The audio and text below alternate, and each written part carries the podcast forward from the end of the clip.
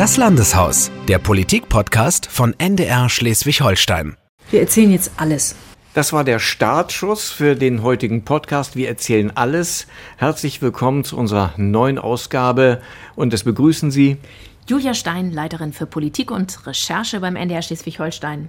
Anna Grusnick, Redakteurin in der Redaktion Politik und Recherche. Und Stefan Böhnke, Redakteur in derselbigen Redaktion. Ja, wir haben Freitag, 30. Oktober 2020, 14.53 Uhr und 12 Sekunden. Ich sage das deswegen so genau, weil wir letzte Woche gemerkt haben, diese Zeiten, die haben Dynamik. Also kaum war unser Podcast verbreitet, da wurde das Beherbergungsverbot von Gerichten kassiert. Darüber haben wir noch lang und ausführlich diskutiert und die Rechtsauffassung, die die FDP vertreten hatte, die wurde vor Gericht bestätigt. Das heißt, ja, auch der Vorstoß von Fraktionschef Vogt, der als erster gefordert hatte, das Beherbergungsverbot zu kippen, die anderen Koalitionspartner wollten da nicht mitmachen, die mussten dann vom Gericht überzeugt werden mhm. und er bekam Recht. Also ich finde eben eh, es ist eine wahnsinnig schnelllebige Zeit. Jetzt auch nochmal dieser ganze Corona-Hammer. Diese Woche Dienstag trat Ministerpräsident Günther vor die Presse, erzählt uns, wie Schleswig-Holstein sich positioniert. Und die, am Mittwoch ist alles komplett anders. Wenn wir jetzt überlegen, ab Montag wirklich, ja, Lockdown soll man es ja nicht nennen, aber es ist schon extrem scharfe Maßnahmen, um das alles nochmal einzudämmen. Da war ich schon total überrascht, wirklich. Wenn wir kurz beim Beherbergungsverbot nochmal bleiben. Ja. Das Interessante war ja eigentlich, dass die Woche über ähm, innerhalb der Jamaika-Koalition es auch darum einen Konflikt gab und wir ein paar Tage auch in der Erwartung zugebracht haben, dass der auch politisch gelöst wird. Ähm, wir haben gesehen, dass in anderen Ländern ähm, das Beherbergungsverbot für rechtswidrig erklärt worden war. Und ein bisschen hatte ich den Eindruck, auch hier wird darauf nicht spekuliert, aber auch hier wartet man irgendwie ab, dass letztlich dieser politische Konflikt dann faktisch äh, juristisch entschieden wird. Obwohl man auch hier die Zweifel hatte. Also ich habe aus allen Parteien hier Zweifel gehört. Die einzigen, die es formuliert haben, das war die FDP. Und die anderen nur hinter vorgehaltener Hand, dass sie nicht überrascht wären, wenn auch hier in Schleswig-Holstein Gerichte so entscheiden würden. Aber man hat es ausgesessen und dem Motto, solange wir nichts anderes haben, lassen wir das einfach laufen. Ja, wobei ähm, das aus meiner Sicht folgte auch der inhaltlichen Überzeugung, nicht, dass es richtig ist, den Hoteliers die Beherbergung zu verbieten, aber aus der Überzeugung heraus, ähm, dass es Unsinn ist, wenn Menschen äh, aus Risikogebieten oder mit hohen Inzidenzwerten ähm, herumreisen, ohne ähm, dass äh, sie sozusagen einmal äh, negativ getestet sind und so weiter. Also der Gedanke, der dahinter stand, äh, dass sich die Infektion nicht weiter ausbreitet, der ist ja mehr als richtig, erst recht, wenn wir auf die Explosion der Zahlen gucken. Und dann gab es also juristisch dann schließlich die Entscheidung und ähm, es gab sozusagen dann eine Entscheidung, dass dieses Beherbergungsverbot äh, äh vom Tisch ist erstmal, aber nun haben wir ja sowieso ein neues ja. Zeitalter inzwischen genau. schon angeschnitten. Ab jetzt mehrere eigentlich. Oder beziehungsweise ab Montag ist dann ja der touristische Übernachtungsurlaub bundesweit untersagt. Darauf haben sich die Ministerpräsidenten verständigt. Wir haben es ja auch gerade gehört, die Touristen sollen dann abreisen aus Schleswig-Holstein spätestens Montag von den Inseln und Halligen bis Freitag, damit sich das so ein bisschen entspannt auf den Fähren, im Autozug und so weiter. Aber ich meine, wenn wir da nochmal auch auf die FDP blicken, da gab es ja jetzt hinter den Kulissen auch wieder sehr, sehr erhebliche Spannung hier in Schleswig-Holstein. Wenn man an Mittwoch denkt, an die Ministerpräsidentenkonferenz, Daniel Günther geht rein mit einem, ja, sagen, nennen wir es mal Verhandlungsmandat von Grünen, von der FDP und am Ende kommt raus, alle Länder ziehen an einem Strang 16 zu 0. Wir machen jetzt wirklich einen großen Einschnitt ab Montag. Und wir haben uns ja hier dann viel auch mit den Leuten im Landeshaus unterhalten, weil ja parallel die Debatte lief. Und da merkte man schon, für die FDP ging das da auch wirklich um viel, um fast alles. Also was wir ja auch gehört haben, ist, dass ja auch überlegt wurde, ob eine Jamaika-Koalition unter solchen Bedingungen weiterhin Sinn macht ja, man hat sich ja dann, wissen wir alle, dafür entschieden, da weiter in der Koalition zu sein. Aber ich fand dann schon auch wirklich bemerkenswert, wie Christopher Vogt dann auch in der Regierungserklärung einen Tag später dann wirklich diese Bauchschmerzen, diese Kritik, die rechtlichen Bedenken beschrieben hat und auch nur gesagt hat, ja, wir machen das jetzt nur mit äh, aus Verantwortung für das Land. Und ich glaube, ich habe äh, selten eine politische Woche so beobachtet und erlebt, in der so viel von staatspolitischer Raison, staatspolitischer Verantwortung äh, gesprochen wurde. Also das fand ich wirklich eine sehr eindrückliche Woche. Wobei solche Formeln dann auch manchmal äh, verraten, nicht nur, dass es irgendwie besonders wichtig ist, sondern sie verraten auch ein bisschen äh, eine Ratlosigkeit und eine Verlegenheit, wie man sich eigentlich tatsächlich positionieren soll. Es gibt eine inhaltliche Überzeugung, die ist eigentlich eine andere. Ähm, nämlich, dass man nicht die Gastronomie schließt. Darum geht es ja äh, und, und die ähm, Hotels. Und jetzt muss man das so mittragen. Und Daniel Günther hatte nicht nur im Prinzip das Mandat der Koalitionspartner oder diese geeinte Position, ähm, sondern er hat sie dann eben auch sehr laut vorgetragen. Ich weiß noch, wie wir hier die Schlagzeile von Bild gelesen haben, der, der neue Schleswig-Holstein-Hammer. Ne? Also stand als sehr restriktiv eigentlich schon da, diese Entscheidung. Wir dachten noch, ähm, ist das womöglich mit der Bundeskanzlerin? Ja. Äh, Wir waren davon überzeugt, dass das irgendwie abgesprochen war, dass, dass Daniel Günther die Flöcke einschlägt. Ne? Ja, also genau, mit der darum Sperrstunde. Sperrstunde, nur zehn Leute dürfen sich noch treffen, dass aber Gastronomiebetriebe offen bleiben sollen grundsätzlich, weil man ja auch immer wieder liest von, von den Experten, also von den Virologen, äh, dass äh, von Gaststätten und Hotels nicht das Infektionsgeschehen ausgeht. Und dann muss sich ja was getan haben hinter den Kulissen. Wir wissen heute, Angela Merkel hat kräftig telefoniert und hat mit allen Ministerpräsidenten telefoniert. So natürlich auch mit, mit Daniel Günther schon im Vorfeld. Und dann war relativ schnell klar, es gibt keine Mehrheit äh, für das Offenhalten von Gastronomie, Gewerbe und Hotel. Und äh, am Ende stand Daniel Günther offenbar alleine da in der Ministerpräsidentenkonferenz bei den Verhandlungen, hat dann äh, aber gesagt, es muss eine Kompensation geben, sonst könne er nicht mitstimmen. Und die gibt es ja am Ende. Es gibt ja äh, die geplante Kompensation von 75 Prozent des Vorjahresumsatzes, wenn man den dann belegen kann, oder vergleichsweise anderer Monate. Ne? Ja, und dennoch ist es aber ja so, dass bei der FDP die Leute immer noch nicht überzeugt sind, sondern ja auch gesagt haben, Mensch, wir gehen auch irgendwie sehenden Auges in die Rechtswidrigkeit. Und es wurde ja sogar dazu aufgerufen, dass Unternehmer eben möglicherweise auch wirklich Klagen anstreben. Ich bin gespannt, wie die Landesverordnung, die dann ja Sonntag kommt, dann wirklich aussieht und was dann möglicherweise auch an Klagen folgt. Also ich glaube, da ist sehr viel Spannung, sehr viel Musik drin. Es sind sehr, sehr viele Menschen natürlich jetzt von diesen weitreichenden Einschränkungen wieder betroffen. Das war ein schmaler Grad, diese Ankündigung am Dienstag von Daniel Günther. Im Nachhinein, ne, also das, was sozusagen in Anführungszeichen Schleswig-Holsteiner mal war, war ja am nächsten Tag im Prinzip der bundesweite. Es war ja noch, noch, ähm, noch restriktiver, die Forderung. Und ich habe jetzt doch ähm, viel gehört und viel wahrgenommen. Ähm, diese Frage, ähm, warum ist der denn eigentlich so vorgeprägt? Ne? Ähm, und es ist, wenn man dichter dran ist, dann ähm, hatte ich zumindest den Eindruck, ähm, dass das nicht jetzt, ähm, genau, dass das angesichts der Tatsache, dass es so schnelllebig ist, dass die Zahlen so dynamisch sind, dass wir wissen, wenn dann erstmal eine Runde von 16 Ministerpräsidenten da ist, die äh, gemeinsam entscheiden muss, ist das äh, absolut verschmerzbar. Aber interessant ist immer, was ankommt. Bei vielen kommt dann eben doch an, oh, jetzt musste der aber zurückrudern. Ne? Also war vielleicht dann auch eine, sehr laute Ankündigung, die im Nachhinein mm, ein bisschen auch was kostet. Ne? Also was mir so bewusst wurde, ist diese schwierige Rolle mit mehreren Koalitionspartnern. Also die haben ja Montag wie immer in der Jamaika-Runde, da trifft sich die Spitze von Grünen, FDP und CDU, um zu diskutieren, welche aktuellen Probleme anliegen so hat man sich also am Montag auch zusammengesetzt und hat sich äh, auf, einen, ja, auf einen Marschplan äh, verständigt, was jetzt äh, die Ministerpräsidentenkonferenz angeht. So, und dann läuft dann diese Konferenz. Da sitzt dann aber ja nur Daniel Günther, der Ministerpräsident. Da sitzen ja nicht mehr seine Koalitionspartner an der Seite. Und wenn dann eine Dynamik in der Debatte entsteht und plötzlich ein ganz anderer Beschluss dann muss dieser Beschluss auch erstmal wieder der Koalition intern erstmal verkauft werden. Und das ist dann manchmal ganz schön schwierig. Und in dem Fall war es ja ein völliges Abweichen des, vom ursprünglichen Kurs, wo Hotels mhm. und Gaststätten aufbleiben sollten. Damit ist Daniel Günther in die Verhandlung gegangen und das war nicht mehr zu halten. Dass das dann auch innerhalb der Koalition vielleicht für kurzzeitig Spannung sorgt, das kann ich nachvollziehen, weil die sind ja nicht mit dabei bei diesen Gesprächen. Ne? Das war so ein bisschen friss oder stirb, ne? Ja. Also sowohl für Daniel Günther in der Ministerpräsidentenkonferenz, wenn ich es richtig verstanden habe, denn wäre er diesen Deal nicht eingegangen, wäre die schleswig-holsteinische Gastronomie an diesen Milliardenkompensationen nicht beteiligt genau. worden. Das heißt, da eine Drucksituation, aber gleichzeitig diese Drucksituation weitergegeben, natürlich dann auch im Nachgang an die Jamaika-Koalitionspartner. Also es sind, ich fand eigentlich das ganz interessant, wie Frau Heinold das heute sagte, es ist wirklich eine Zumutung, diese Zeit zurzeit. Mhm.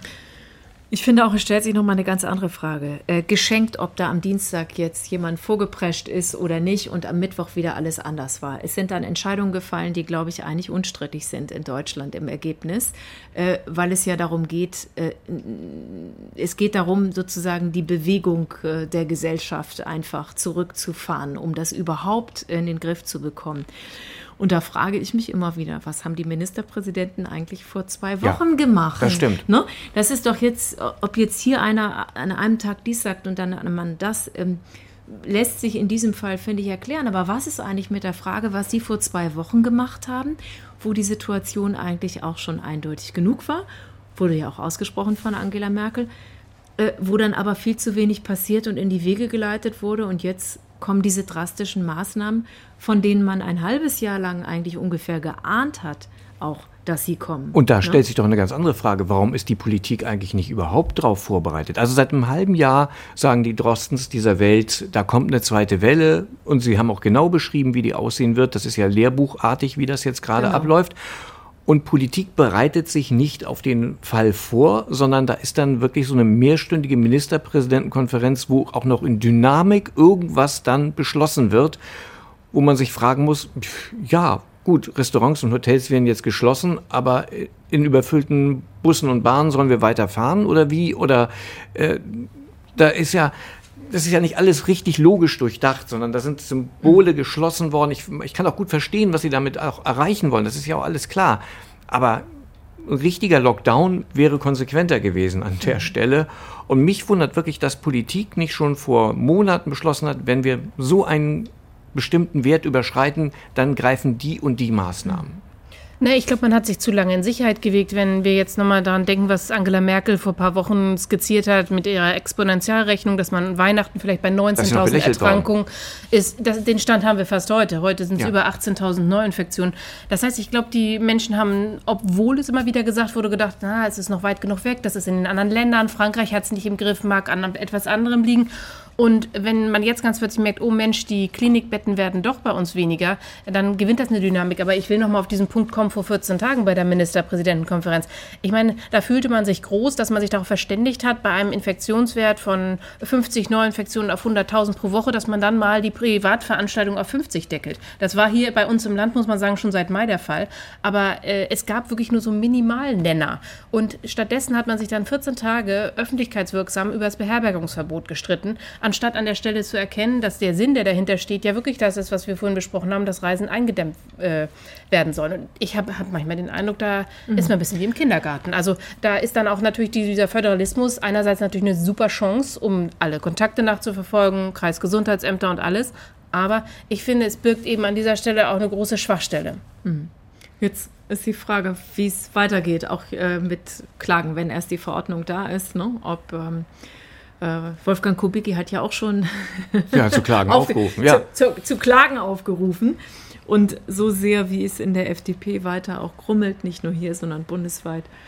Ähm, und wie es natürlich äh, zu Recht ist für so viele Branchen, den wirtschaftlichen äh, Ruin, in jedem Fall Stillstand, trotz Entschädigungsmöglichkeiten bedeutet, ähm, ist das nochmal abzuwarten. Was ja, wenn Politik so holter de Polter äh, entscheidet, ja. dann können natürlich auch rechtliche Fehler passieren. Also hätten die sich schon vor Monaten hingesetzt und einen Alarmplan erarbeitet und dann vielleicht mit ihren Hausjuristen auch Zeit gehabt zu sprechen, dann hätte man vieles auch anders irgendwie vorbereiten können. Aber so hat man ja den Eindruck, vieles wird wirklich Hals über Kopf entschieden. Mehr mit Hals als mit Kopf manchmal. Und dann kommt das Gericht und sagt, so geht's nicht. Und die Gefahr besteht dann. Ne? Was ich aber trotzdem, trotz dieser ganzen, diesem ganzen Hin und Her sehr, sehr eindringlich fand diese Woche, war letztlich aber dann doch auch die Debatte hier im Parlament. Also wir haben ja auch darüber diskutiert schon oft jetzt, dass das Parlament in vielen Punkten nicht so oft so gut eingebunden ist. Und ich muss sagen, es waren ganz, ganz starke Debatten jetzt gestern und heute hier im Landtag. Die mhm. Regierungserklärung, dann heute die Haushaltsdebatte. Wenn man sich das nochmal so angeguckt hat, wirklich nicht nur die regierungstragenden Fraktionen, die das befürwortet haben, sondern auch Ralf Stegner als Oppositionsführer, der dann wirklich ganz dicht mit der Regierung wieder zusammengearbeitet hat in diesen Punkten. Der SSW konnte ja leider nicht dabei sein, die waren ja in Quarantäne. Ja, das muss man vielleicht auch noch kurz erzählen. der SSW, der fehlte plötzlich am Mittwoch und dann haben wir nachgefragt. Äh, das Parlament war selten so leer und dann ja. bekamen wir die Antwort, die es hatten sich eine Woche vorher, viele, ne? genau, die hatten sich eine Woche vorher halt mit jemandem getroffen und der ist positiv getestet worden und dann hat sich der SSW schnell in Quarantäne begeben. Mhm. Die waren nicht dabei. Na, die waren da nicht möchte dabei, man genau. natürlich wissen, in welcher Form die sich eigentlich getroffen haben, aber es war Soll ein Hintergrund gewesen, Gespräch okay. mit dem DGB gewesen sein. Weil eigentlich gelten die Abstandsregeln. Ne? Äh, vor allem waren alle, äh, alle drei dann dabei. Das ist natürlich besonders ärgerlich, wenn eine äh, Gruppe dann komplett auswählt. Nein, aber nochmal, um auf den Landtag zu kommen. Ich fand das schon wirklich bemerkenswert. Wir haben ja in unserem Podcast neulich darüber berichtet, wie wirklich verärgert äh, Ralf Stegner und Daniel Günther in dieser Innen- und Rechtsausschusssitzung, Sondersitzung zur Causa Grote aufeinander geknallt sind. Da haben die sich angeschrien, da war wirklich stundenlang wirklich äh, sehr viel Aggressionspotenzial in der Luft. Und ich finde es schon bemerkenswert, wenn man es dann schafft, paar Wochen später, weil es um die Sache geht, um die Pandemie und weil es offensichtlich keinen anderen Ausweg gibt, sich dann doch so zusammenzustellen. Wir haben es ja auch vorhin nochmal beim Mittagessen erlebt, als wir da standen und beide kamen dann zu uns nochmal an den Tisch. Da steht man dann zusammen, da wird auf kurzem Weg das nochmal ausgetauscht. Und das habe ich schon wirklich als, als wirklich auch beachtlich empfunden. Ja, der Landtag hier rauft sich immer zusammen, ja. wenn es staatspolitische Verantwortung erfordert. Und das finde ich immer noch beruhigend, muss ich sagen, bei aller auch manchmal unsachlichen Auseinandersetzungen. Das gehört auch zum politischen Geschäft, dass man in dem Moment, wo man erkennt, Jetzt geht es um die Wurst, äh, jetzt geht um Land und Leute, dass man dann zusammensteht und dass man hier auch Opposition echt früh ja. einbindet. Also die Kritik, die es in Berlin gibt, Opposition wird nicht eingebunden, Parlament wird nicht eingebunden, ich glaube, das ist, kann man hier so nicht, nicht übertragen. Ne? Ist ja für den Bundestag dann auch eine etwas äh, andere Rolle. Ähm, ne? Äh, Anna hat eben schon gesagt, äh, dass es föderalistische Entscheidungen sind. Also ist der Bundestag äh, gar nicht so auf dem Elfmeterpunkt damit eingebunden zu sein. Und deshalb ist es da kompliziert. Also ich glaube, es ist nicht, es ist eben auch ein technischer Unterschied und nicht nur der kulturelle ja. Unterschied, dass man hier, egal wie man sich rauft, äh, meistens äh, doch noch ganz gut ähm, mittags den Kartoffelsalat zusammen essen kann. Ja, aber auch so zum Beispiel heute war ja Haushalt, ein paar Milliarden und dann äh, zwei Drittel Mehrheit hier in Schleswig-Holstein erforderlich. Wir haben ja darüber auch schon mal geschnackt. Und das klappt dann eben auch. Also da haben die Haushaltspolitiker sich wochenlang an einen Tisch gesetzt und die äh, letztlich konnte jede Fraktion dann auch einen Punkt machen und die SPD konnte heute dann ihre Akzente auch nochmal zum Glänzen bringen. Und nun sitzt keiner mehr an einem Tisch, weil das erstmal wieder aufhört mit gemeinsam am Tisch sitzen. Am Montag wäre ja Grote, sonst äh, der frühere Innenminister, im Parlamentarischen, Parlamentarischen ja. Untersuchungsausschuss ja. aufgetreten. Aber diese Sitzung ist jetzt auch erstmal abgesagt und ich weiß gar nicht, sind wohl, ist noch wohl gerade in der Klärung, äh, ob weitere Sitzungen abgesagt werden. Und der Innen- und Rechtsausschuss soll, glaube ich, stattfinden nächste Woche, habe ich oder haben wir gerade gehört. Ansonsten ganz viele äh, gehen jetzt auch wieder in Homeoffice. Also die meisten Fraktionen und die meisten Parlamentarier gehen in Homeoffice. Und es gibt wieder die Zeit der, der Videokonferenzen. Also auch hier gilt äh, Abstand, mehr Abstand als in den letzten Wochen. Und vieles wird elektronisch mhm. geregelt. Mhm. Also auch hier wird sich das Leben wieder anders organisieren im Landeshaus. Und mal gucken, wie es weitergeht mit den Listen, mit den Bundestagslisten äh, für die Bundestagswahl, ähm, weil ja morgen auch die Grünen zum Parteitag zusammenkommen, jetzt auch nur noch digital. Ne? Hm. Ein, ein Punkt war mir aber auch nochmal wichtig. Wir hatten ja beim letzten Podcast, wo wir gesprochen hatten, nochmal über die Rolle der AfD und die Fraktion gesprochen. Die hatten ja nun ihre neuen Sitzplätze. Und äh, da fand ich es eigentlich sehr erstaunlich, dass sie so demonstrativ keine Maske getragen haben. Ich meine, das Land wird runtergefahren. Habe ich eigentlich erwartet. Dass sie keine tragen. Dass sie keine tragen. Nee, das habe ich auch erwartet. Man wird ja auch von getan. denen angesprochen, wenn man eine trägt, ne? Naja, so? also der, ja. der abtrünnige Abgeordnete Brodel, der trug eine Häkelmaske. Ja, also die da, da ist ja, ja der Wind durch. Also das, ob er die nun trug oder also, Häkelmaske schützt nun, nun, überhaupt nicht. Also, auch so grob gehäkelt. ja. Naja, und äh, was wir auch noch sagen wollten, ähm, unser Fenster ist wieder heil. Das stimmt. Also letzte Woche hatten wir ein bisschen Befürchtung, dass während des Podcasts das Fenster möglicherweise aus den Angeln kippt. Es war ja auch nicht mehr in allen, äh, wie sagt man, Scharnieren drin. Und mhm. dann plötzlich, das haben wir hier im Podcast ja auch erzählt, äh, dann plötzlich bemerkten wir in dieser Woche, dass fleißige Heinzelmännchen eine Abwesenheitspause von uns genutzt haben und ganz schnell Nägel mit Köpfen, Köpfen gemacht haben und das Fenster repariert haben. Das heißt, wir freuen uns wirklich sehr, dass der Podcast auch gehört wird. Wir haben uns dann noch gefragt, was ist jetzt mit dem Büro von Serpli Mediatle, weil auch da war ja Thema, dass der Schreibtisch vielleicht so ein bisschen zu klein ist. Können wir nicht beurteilen. Konnten wir nicht nachgehen in dieser Woche. Die ist erkältet. Ja. ja gute Besserung an gute dieser Besserung Stelle. an dieser Stelle. Sie hat sich auch äh, besser dann zu Hause aufgehalten, weil mit Erkältungssymptomen soll man ja gar nicht irgendwo in die Öffentlichkeit gehen, weil man ja nicht weiß, ist es nur ein Schnupfen oder ist es Corona? Aber sie hat einen Test gemacht, der war negativ, habe ich genau, gelesen. Ich Gott sei gelesen, Dank. Ja. Also trotzdem allen gute Besserung, die jetzt Erkältungssymptome haben. Und das sind die Möwen, die jetzt hineinrufen, dass das Wochenende beginnt. Und wir wünschen Ihnen allen ein schönes Wochenende. Tschüss. Machen es gut. Tschüss. Tschüss. Tschüss.